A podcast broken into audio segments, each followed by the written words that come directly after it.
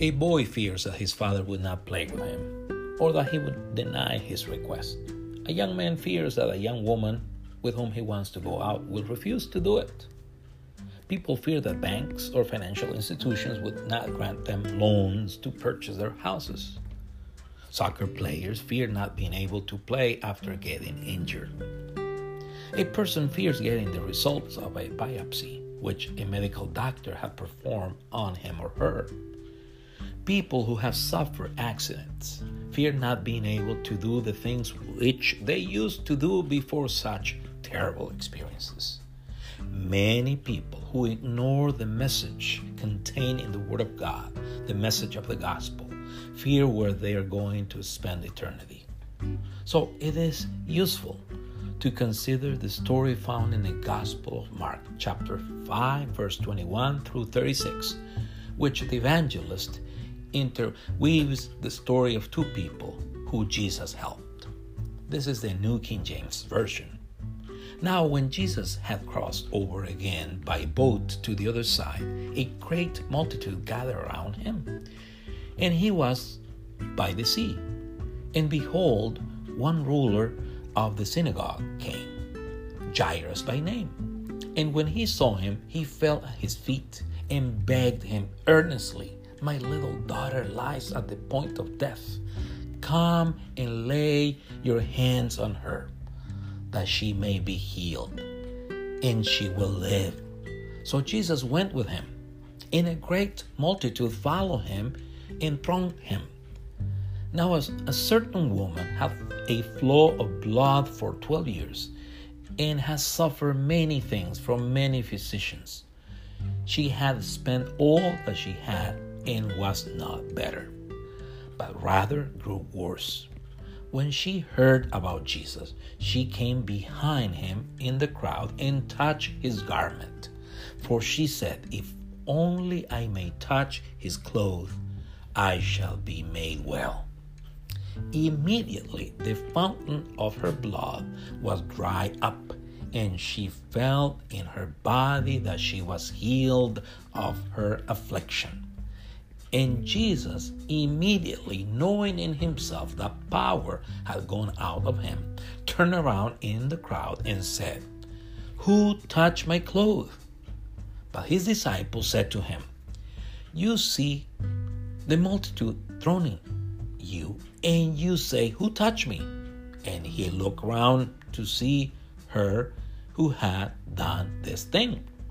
But the woman, fearing and trembling, knowing what had happened to her, came and fell down before him and told him the whole truth.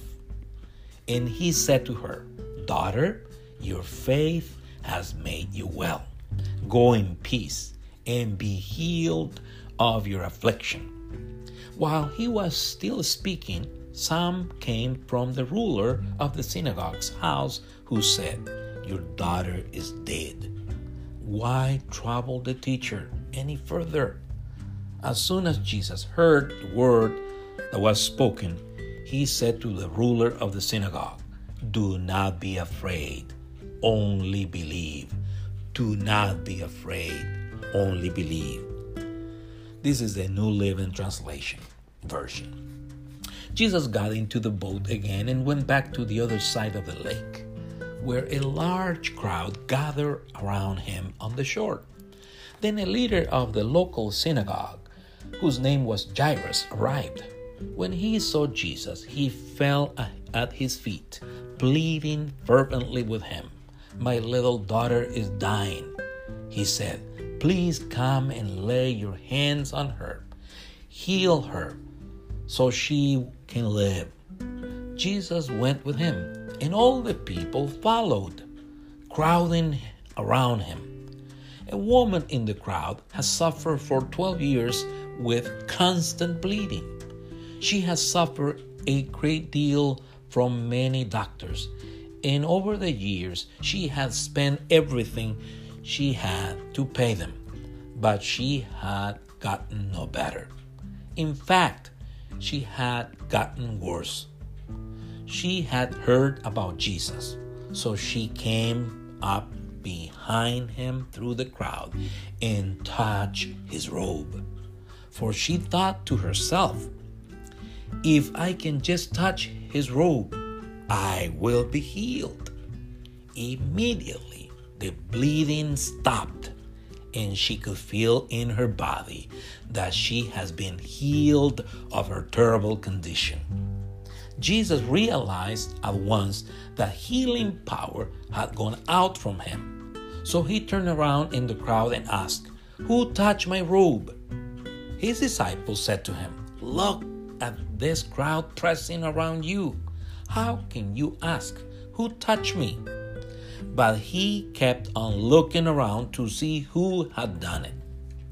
Then the frightened woman, trembling at the realization of what had happened to her, came and fell on her knees in front of him and told him what she had done. And he said to her, Daughter, your faith has made you well. Go in peace. Your suffering is over. While he was still speaking to her, messengers arrived from Jairus' house, the leader of the synagogue. They told him, Your daughter is dead. There is no use troubling the teacher now. But Jesus overheard them and said to Jairus, Don't be afraid, just have faith. Don't be afraid, just have faith.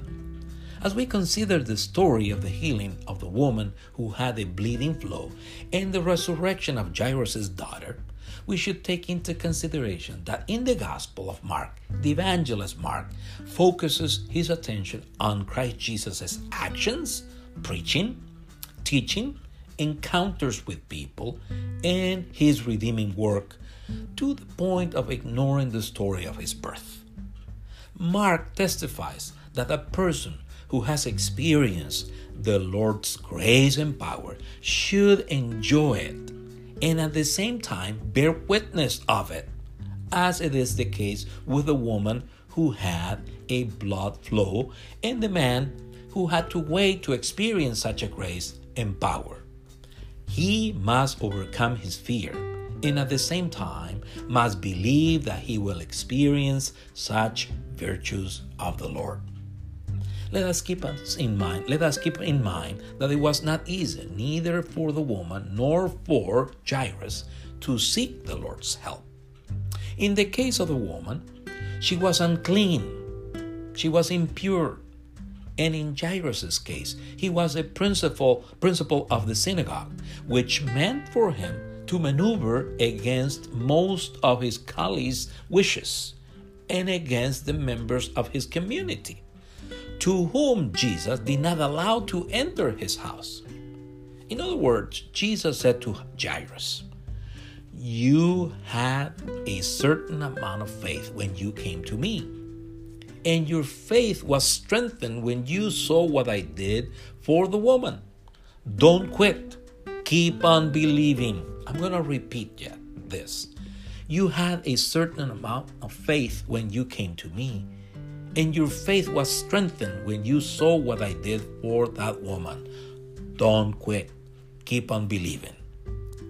So, what does Jesus say to us? One, he says that our faith in him or our faith in his word must overcome our fear.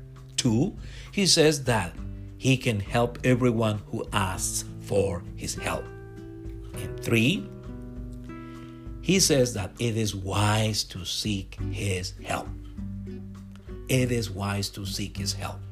So, if a boy enjoys playing with his father by overcoming his fear of asking him to do it, or if a young man goes out with a young woman with whom he wants to do it by overcoming his fear of asking her out, how much more we can enjoy the Lord's help by overcoming our fear of asking Him to do it or of patiently waiting for it. I'm going to say it again. How much more we can enjoy the Lord's help by overcoming our fear of asking Him to do it or of patiently waiting for it. May the Lord help us to do it. May God bless you. Amen.